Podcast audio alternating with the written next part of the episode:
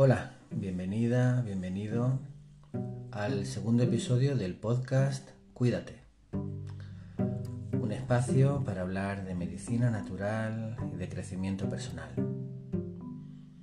Hoy es lunes 18 de enero de 2021 y vamos a hablar de ejercicio y alimentación, pero de una forma diferente.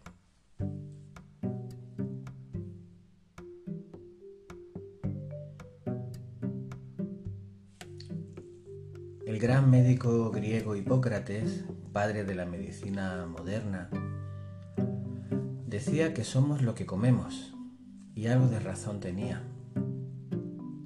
La alimentación es fundamental para mantener una buena salud y una función adecuada de nuestros órganos y sistemas.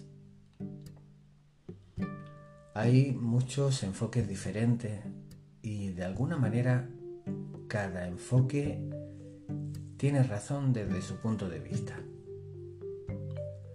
Yo voy a compartir contigo lo que me parece prioritario y lo que observo en mis 20 años, más de 20 años de práctica profesional que resulta útil a la mayoría de las personas con las que trabajo, con las que, a las que trato.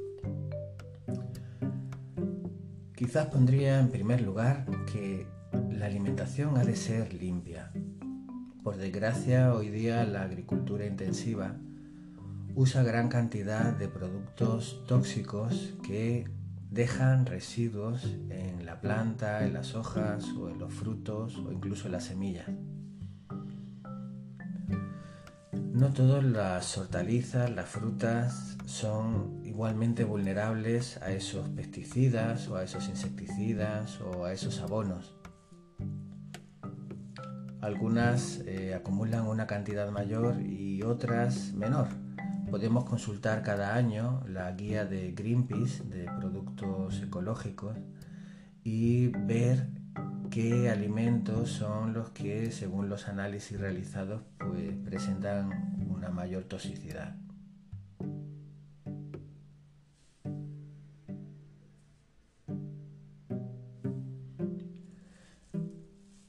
En muchas ciudades encontramos ya contacto directo con los productores, de manera que la agricultura ecológica, que por lo general suele tener unos precios más elevados, ya que la producción por, hectárea, por, zona de cultivo, es menor que la agricultura intensiva. Pero al reducirse el número de intermediarios o al no existir, podemos comprar nuestros productos frescos y directamente del productor. Eso es posible en muchas ciudades, en Málaga, donde yo vivo, es muy frecuente, incluso disponemos de varios mercadillos de productos ecológicos a lo largo del mes en la ciudad y en zonas próximas como en el Valle del Guadalhorce, pues hay una vez a la semana hay mercadillos en varios pueblos importantes de la zona.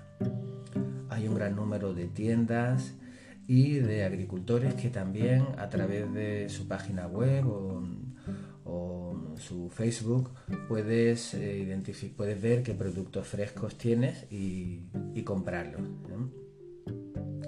Conviene hacer uso de productos locales de temporada. Eh, si lo haces así, mm, la diferencia incluso con, con la la tienda de tu barrio, con la frutería de tu barrio, va a ser mínima, ¿eh? porque realmente los precios son muy similares al comprarlo directamente del, productor. Hay quien busca también cooperativas de consumo, algún grupo en donde se hace una compra común y se reparte entre las diferentes familias. Todo eso son opciones para disponer de alimentos de más calidad, más limpios, con más nutrientes ¿eh? y a un precio pues, muy, muy adecuado para la economía familiar. Ten en cuenta que muchos de los vegetales que tomamos, cuando llevan una semana mm, prácticamente ya recolectados, han perdido gran cantidad de, de las vitaminas, de los nutrientes activos que tienen. Por eso es muy importante comprar localmente, ya que el producto eh, lo más probable es que se haya recolectado eh, pues hace menos tiempo. También la huella ecológica que dejan los productos locales es mucho menor, de manera que evitamos toda la contaminación que puede generar el transporte, envases, etcétera. Otra cuestión muy importante, bueno, se me olvidaba decir que en muchísimos, eh, muchas grandes superficies y en muchos supermercados también podemos encontrar productos ecológicos. ¿eh? Ya vienen normalmente envasados con plásticos, con... pero bueno, puedes encontrarlo en, muchos supermercados. Otro tema importante es cómo los cocinamos, porque eh, para que esos productos mantengan el máximo de propiedades, ¿eh? cuando leemos en algún libro, en algún artículo, las propiedades medicinales pues, que puede tener el tomate o el aguacate o la calabaza o cualquier alimento, el breco, la col, eh, pues eh, se refiere a su consumo normalmente en crudo o como mucho cocinado a una temperatura que no supere los 100 110 grados centígrados, porque a partir de esa temperatura se destruyen gran parte, se alteran gran parte de, los antioxidantes, de las vitaminas, de principios que tienen una actividad biológica. Por eso es muy importante que eh, primero tomar eh, que la mayor parte de nuestra alimentación sea cruda, es decir, una gran cantidad de, de hortalizas, una cantidad moderada, pero que no falten de frutas frutos secos, crudos, etc. Menos el cacahuete. El cacahuete, por la toxicidad que tiene, no se puede tomar crudo. Pero en cualquier caso es uno de los frutos secos quizás el menos recomendable por la, tendencia proinflamatoria que genera. Y el resto de las hortalizas que tomemos cocinadas o cereales, especialmente en el caso de la hortaliza, eh, no deben superar los 100-110 grados de temperatura. Es decir, se recomienda cocinarlo al vapor, a fuego lento o bien a la plancha a un fuego suave, que no sea un fuego fuerte.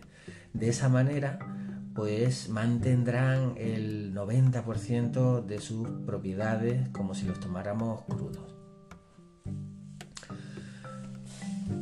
Otras técnicas de cocinado que superen esas temperaturas, ¿eh? Eh, incluso el frito, el horneado o, el microondas, eh, son bastante perjudiciales para las propiedades nutricionales. Unos, los dos primeros, porque al superar la temperatura, y especialmente en el caso del frito, se pueden producir unas reacciones químicas que generan eh, determinados tóxicos eh, que se pueden convertir incluso en cancerígenos por la acción de, de nuestras bacterias intestinales o directamente, como son las acrilamidas. Otros, en el caso de los microondas, genera tal agitación molecular que cambia realmente la estructura tridimensional de, ciertas moléculas activas, de ciertos antioxidantes, de manera que se pierden bueno, la mayor parte de las propiedades. Así que de todos ellos lo más desaconsejado es el uso de microondas. No tendría ningún sentido comprar fruta ecológica buscando que tenga más micronutrientes, que nos resulte más beneficiosa para la salud y luego cocinarla con un microondas, ya que se perderían casi todas sus propiedades. Otra cuestión importante son los alimentos problemáticos. ¿eh? Eh, dejando a un lado toda la parte de químicos en cuanto a conservantes y todo tipo de aditivos, es decir, que a la hora de tomar una alimentación limpia, también tenemos que evitar eh, aquellos alimentos que lleven determinados tóxicos, eh, como conservantes, como eh, antiaglomerantes, antiapelmazantes, colorantes, etc. La mayoría de ellos actúan inhibiendo reacciones enzimáticas de, las células de los alimentos y del mismo modo pueden bloquear reacciones químicas de nuestro organismo, de manera que seamos más vulnerables a ciertos tóxicos e incluso producir un proceso de envejecimiento acelerado. Entonces, bueno, todo lo que podamos tomar lo más limpio posible, pues eh, eh, es conveniente hacerlo.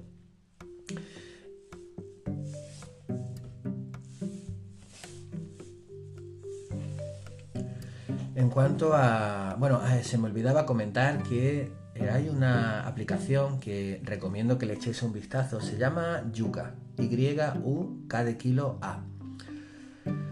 Eh, me gusta mucho porque eh, lo que nos permite es rápidamente, escaneando simplemente el código de barras, tener información sobre el grado de salubridad o de tóxicos que lleva un alimento. Cada vez es más frecuente ver en supermercados a personas usándola o alguna similar. Eh, con ella verás, tiene un código de colores para indicar el, grado de, bueno, de, lo saludable que es ese alimento según la composición que tiene. También puedes ver, según el tipo de aditivo, pues los riesgos que conlleva. Es cierto que son cantidades muy pequeñas las que se usan, pero el uso diario de esas microdosis los convierte realmente y el uso combinado ¿eh? hacen que la dosis tóxica sea mucho mayor que si se usa uno solo por separado.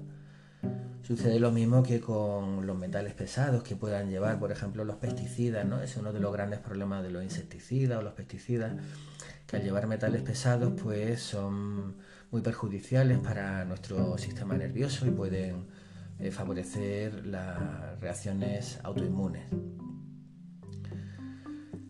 En cuanto a alimentos problemáticos, eh, bueno, por un lado, el azúcar convencional, el azúcar blanco, bueno, realmente es un desastre.